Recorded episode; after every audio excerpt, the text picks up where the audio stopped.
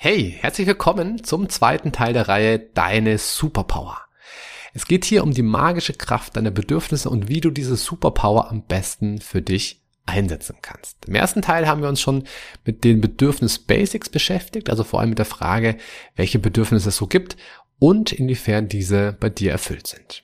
Und heute geht es darum, warum Bedürfnisse so unglaublich wichtig sind. Und ich würde sagen, let's go, auf geht's zu deinen Superpowers. Bis gleich. Was würdest du tun, wenn es keine Grenzen gäbe und du alle Möglichkeiten hättest? Herzlich willkommen bei Mind Skills to Go, dem Podcast für alle, die über sich hinauswachsen wollen. Mein Name ist Alexander Witt und ich freue mich sehr, dich hier zu begrüßen.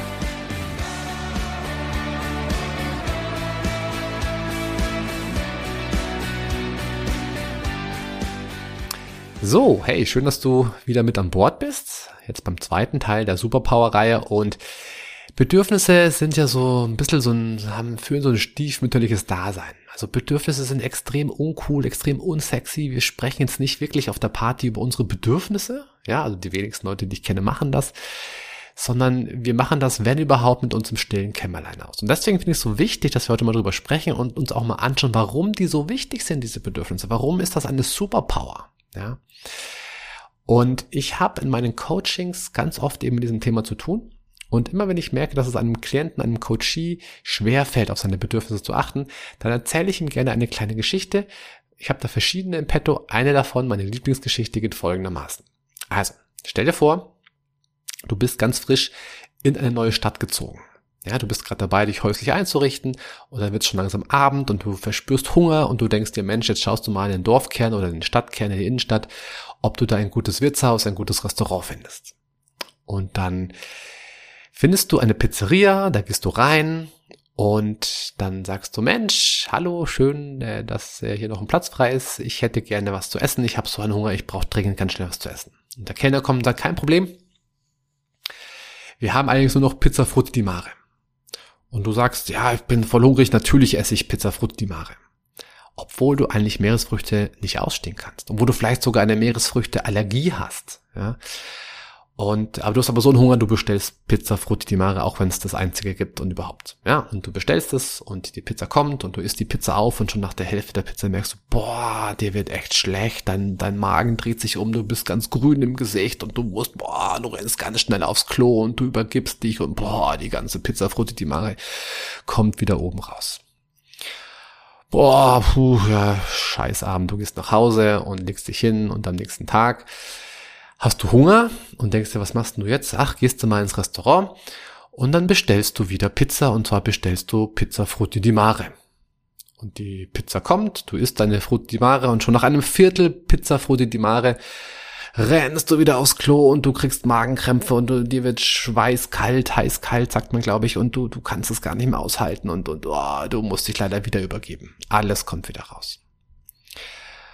Und du gehst nach Hause und du bist völlig fertig mit der Welt, äh, legst dich ins Bett, schläfst eine Runde, kommst am nächsten Tag wieder, äh, stehst du wieder auf und, und machst dein Zeug, richtest deine Wohnung ein und so weiter und am Abend hast du wieder Hunger und was machst du? Du gehst in die Pizzeria und du bestellst Pizza Frutti di Mare. Und dreimal darfst du raten, was passiert. Selbe Spielchen wie, wie davor auch. Dir wird einfach kotzübel. So. Und so verrückt und so irgendwie realitätsfern diese Geschichte auch klingt, genauso verhalten sich Menschen oft. Also ich habe, ich kenne ganz viele Menschen, die zu mir ins Coaching kommen, die quasi wirklich, entweder bewusst oder unbewusst, irgendwas machen, was ihnen nicht gut tut. Die irgendwas machen, wo sie wirklich gegen ihre innersten Bedürfnisse handeln.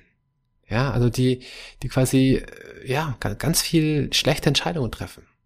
Also auch wenn das komisch klingt, aber ich habe hier mal ein paar, paar Beispiele für dich. Ich, kenn, ich habe zum Beispiel immer wieder Klienten, die immer wieder in die gleichen schlechten Beziehungen geraten, die sich immer wieder den gleichen Typ Partner suchen, der sie zum Beispiel sogar schlägt oder einfach schlecht, schlecht behandelt ähm, und trotzdem, äh, ja, trotzdem suchen sich immer wieder den gleichen.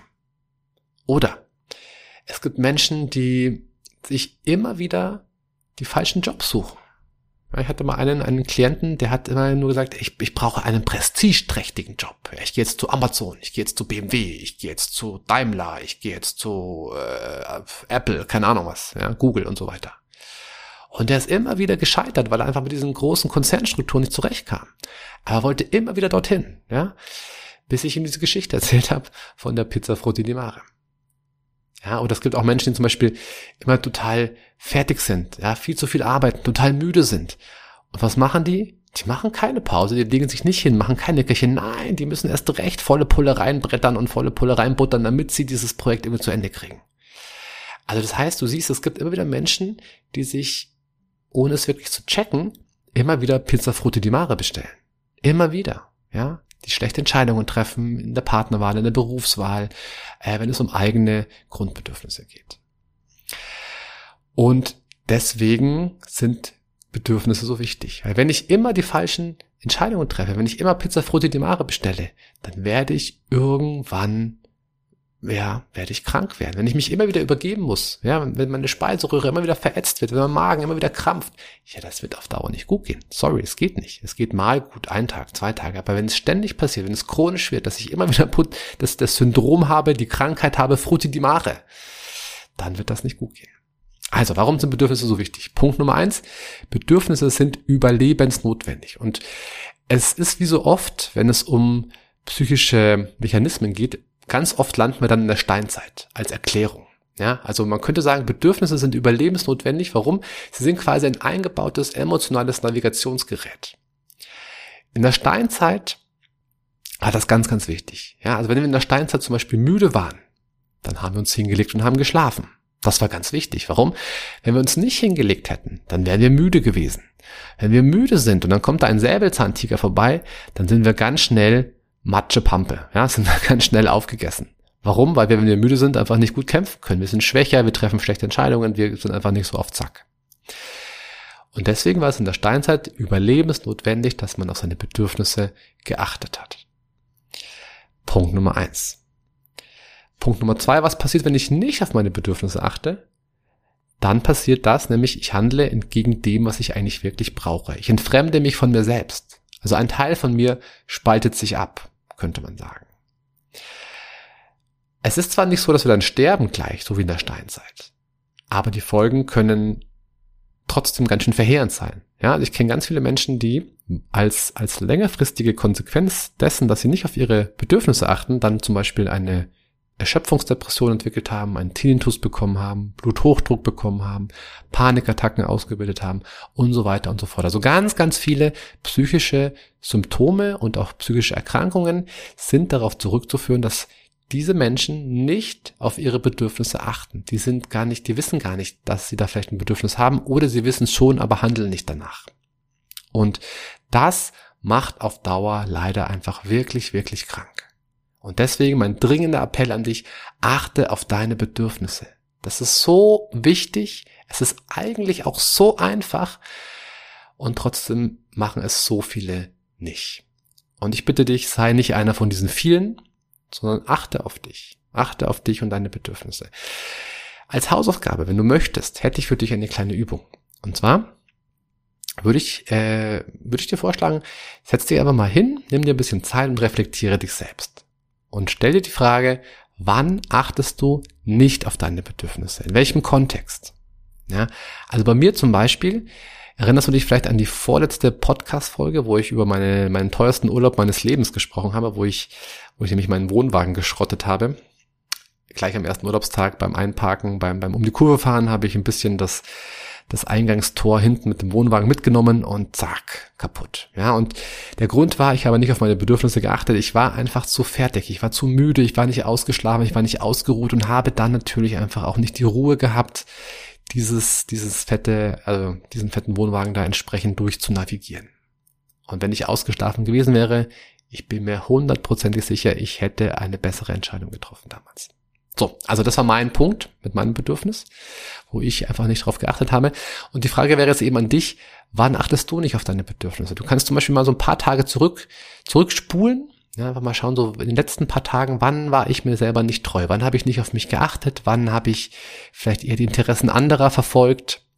Ähm, wann habe ich weiß ich nicht, wann habe ich Pizza Frutti di Mare gegessen? Ja, also überleg dir, wann das war und schreib's dir auf. Ähm, und vielleicht, wenn du ein paar mehrere Sachen aufschreibst, vielleicht findest du heraus, ob es bestimmte Situationen gibt, wo das häufiger bei dir passiert. Also vielleicht sind es ja immer wieder die gleichen Situationen. Ja, zum Beispiel immer, wenn's, äh, wenn du mit deinem Chef zu tun hast, immer, wenn du bei deinen Eltern zu Besuch bist oder immer, wenn dein Partner nicht kritisiert. Vielleicht, also achte einfach mal drauf, ob es da ein Muster gibt. Vielleicht nicht, vielleicht schon. Oder vielleicht passiert dir das auch gar nicht. Ja, vielleicht bist du jemand, der immer auf seine Bedürfnisse achtet. Dann allerherzlichsten Glückwunsch. Aber, ganz großes Aber, meiner Erfahrung nach gibt es nicht wirklich viele Menschen auf dieser Welt, denen das wirklich nie passiert.